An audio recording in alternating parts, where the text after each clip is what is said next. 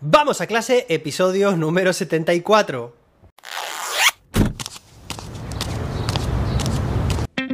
Soy José David, maestro, formador de docentes y creador de contenidos. En este podcast te cuento reflexiones, aprendizajes y recomendaciones mientras voy a clase para que tú también puedas mejorar la tuya. Hoy es jueves día 28 de abril de 2022. Hoy se celebra el Día Internacional de las Niñas en las TIC, ya sabes, las tecnologías de la información y la comunicación. Y hoy tenemos un episodio muy, pero que muy interesante porque os voy a contar una estafa que he sufrido en primera persona. Sí, me han estafado recientemente, os lo voy a contar con pelos y señales, pero lo que realmente me parece más interesante es el aprendizaje, la reflexión que vamos a hacer al respecto. Y ahora estoy pensando concretamente en mis estudiantes, en clase, creo que de cualquier fallo, de cualquier cosa que no se realice conforme a lo esperado, nos debería llevar a un aprendizaje. Eso lo creo fundamental y que muchas veces se aprende más de los fallos que de los aciertos. Así que vamos a intentar que este episodio nos lleve a ello. Pero antes de nada me gustaría recordarte o pedirte que, oye, que compartas este programa, vamos a clase con más docentes a quienes pienses que les puede interesar. Es un pequeño gesto que puede, pues, hacer, bueno, pues un gran salto a la humanidad. Podemos llegar a muchos más docentes, formar, dar ideas, inspirar, bueno, y dar voz también a muchos docentes. Así que, bueno, pues ahí queda. Espero que, que lo puedas compartir con más docentes y muchas gracias por adelantado. Y ahora sí, voy a contarte cómo ha sucedido recientemente esa estafa. Y es que, bueno, pues era una tarde, hace unos pocos, pocos días, perdón, que estuve, estaba en el hospital, estaba con mi mujer, estaba también con mi hijo, pues haciendo unas revisiones. Y bueno, pues básicamente estaba yo en el coche esperándoles a ellos y de repente me tocaron la ventanilla del coche. Era un hombre, pues de mediana edad, podría tener unos 50 años, pelo canoso, complexión fuerte, muy alto. Y bueno, pues me tocó la ventanilla, hablaba en un idioma extranjero que pronto reconocí que era el inglés. Y bueno, pues a ver, yo tengo que hacer un pequeño, bueno, pues una pequeña, un pequeño matiz, ¿no? Y decir que yo soy muy tajante siempre en contra, o sea, hacia, todo tipo de estafas. A mí me llaman por teléfono para cualquier, bueno, no tiene por qué ser estafa, ¿no? Pero para cualquier acción comercial y yo cuelgo el teléfono antes casi que salga la primera palabra de, ellos porque identifico nuestras llamadas y lo mismo cuando uso también la tecnología, o sea, cuando visito determinadas páginas, pues siempre navegación privada, cuidando mucho de la información, utilizando otras cuentas y esto es algo que además me gusta mucho también transmitir a mi alumnado, identificar y prevenir antes de que ocurra nada. Vale, pues una cosa es la teoría y otra cosa es la práctica. De hecho, es que he hecho mucho hincapié en estos últimos años en, en que mi alumnado identifique ¿no? estas presuntas estafas, estos banners que muchas veces aparecen, has ganado un iPhone o eres el visitante número un millón y por eso has ganado. Vale, pues esto es precisamente lo que he estado años y años eh, llevando a cabo estas explicaciones, estas, digamos, ilustraciones a mi alumnado para que sea capaz de identificar pues estos elementos extraños de presuntas estafas y que no caigan en ellos. Bueno, os comento, sigo con la trama que estaba en el hospital, bajé un poco la ventanilla para poder escucharle no estaba, bueno, de hecho estaba yo hablando en esos momentos con, con, David Santos, que ya lo conocéis, ¿no? Y tuve que colgar en ese momento y de repente me dijo en inglés que no conocía a nadie, no se encontraba nadie que hablara inglés y que le pudiera entender. Me contó una trama en perfecto inglés y esto, claro, digamos que, que, que, quitó toda mi defensa o mi oposición, ¿vale? Hacia, hacia intentar pensar que era una posible estafa porque hablaba espectacularmente bien inglés. Y bueno, pues yo le seguí un poco, le, le dije que qué había pasado y demás. Eh, él me dijo, mira, ya me estoy tranquilizando un poco, mira, tal, no sé qué.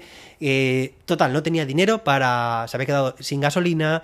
Eh, él estaba en el hospital porque ido a, había ido a llevar a su padre. Estaba muy enfermo. Eh, su madre también había tenido complicaciones. El padre estaba en ese momento en el hospital y él se había quedado sin gasolina en el coche. No podía pues desplazarse. no podía ir porque ellos vivían en un municipio cercano. Su tarjeta de crédito, al ser extranjera, no les permitía. no le permitía comprar gasolina. Y bueno pues no me estaba pidiendo más que un par de euros o tres para, pues para, para poder echarle gasolina. Hasta ahí, bueno, pues, pues todo parece normal, ¿no? Y bueno, que a nadie le pase, pero alguien que necesitaba ayuda, ya ves tú. Bueno, pues nada, en ese momento, claro, mi mente empezó a pensar que probablemente podría ser una estafa, pero claro, este hombre, ¿qué necesidad tiene de estafar a alguien o pedir dos o tres euros cuando realmente, pues no sé, podría ganarse la vida aquí en, en, España, ¿no? Pues dando clases de inglés, que precisamente era lo que me dijo que hacía él, que su trabajo eh, aquí en España era dar clases de inglés. Además me daba datos muy concretos de poblaciones, de colegios a los que llevaba su hija. Claro, esa conversación se dilató. Yo no suelo llevar dinero, además, encima, y bueno, pues, pues nada, fui a, a, a ver a mi mujer, a que me dijera, ¿vale? Él se quedó fuera porque yo yo siempre estaba un poco ahí con el, el, demonio y el diablo en cada, en cada uno de mis hombros, ¿no? Y no sabía si fiarme o si no. Parecía que sí, pero no. Ya digo, yo soy muy reticente a todas estas cosas. Pero realmente tenía compasión por este, por este hombre. Y total, para lo que estaba también pidiendo, total, que tuvo, digamos, de camino, a desplazarme del coche hacia donde estaban ellos, que ya digo yo, que a toda costa eh, no quería que, hubiera ahí ningún tipo de, encuentro y eso lo cuidé mucho. Bueno, ¿os está gustando esta historia? Me estoy emocionando un poco al contarla. Bueno, pues resulta que nos cruzamos con un indigente, ese sí que lo tengo yo localizado, ¿vale? Pues de verlo por aquí, por el pueblo. Y resulta que eh, hubo un cruce de miradas así un tanto sospechoso entre ellos. Y este segundo, el que nos encontramos, de, que, que venía en sentido contrario, sonrío. Y claro, pues eso es una señal muy clara de lo que podía estar pasando. Bueno, al final, después de contarme toda su vida, perdón, bueno, como veis aquí no hay edición, esta, esta tos no se cortará.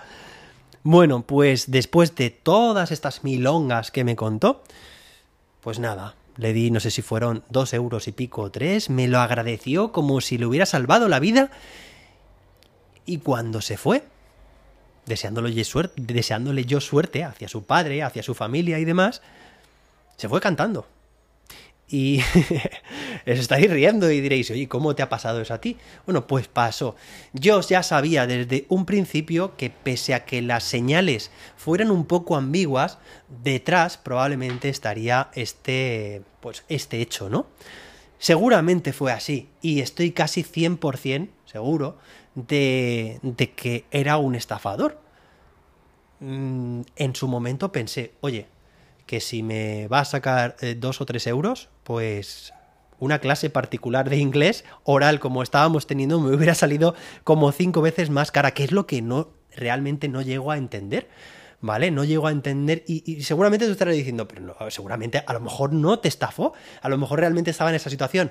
Bueno, después lo he visto a este hombre en determinados lugares y bueno, y he atado cabos, ¿vale? Es un poco intuición y aparte también, bueno, pues como señales también de luego hacer un flashback y mirar también en tu memoria y saber que esa persona en otro momento la has visto en este otro contexto. Bueno, así era. Voy a ir terminando. Nada, que es una pequeña estafa. Yo realmente dije, mira, pues si lo está haciendo así, realmente... Mmm, bueno, pues mi conciencia va a estar completamente tranquila y que allá recaiga en la suya ese sentimiento de estar haciéndolo mal. Y ya digo, de no saber aprovechar las oportunidades que aquí en España se pagan muy bien las clases particulares de inglés oral. Bueno, ¿y qué aprendizaje podemos sacar a nuestro alumnado, para nuestro alumnado? Pues que esto es algo que está hoy en día, en, sobre todo en, a nivel, ya no digo físico, presencial, sino en las redes sociales, las estafas. Tenemos que hacerles entender e ilustrarles con ejemplos que hay gente que tiene malos sentimientos y malas ideas y que no las, bueno, que no tiene otra cosa que hacerlas, que llevarlas a cabo.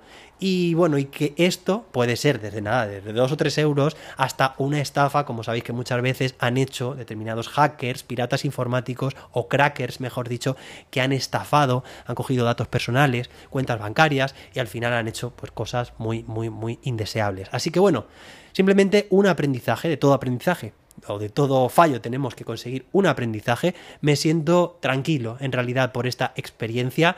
Eh, eso sí, andaré más cuidado a la con más cuidado a la próxima y, y bueno, me salió muy barata la clase de inglés. Espero que os haya gustado este episodio y nos escuchamos mañana viernes que terminamos la trilogía de regreso a la educación del futuro. Mañana mejor, hasta entonces, que la innovación te acompañe.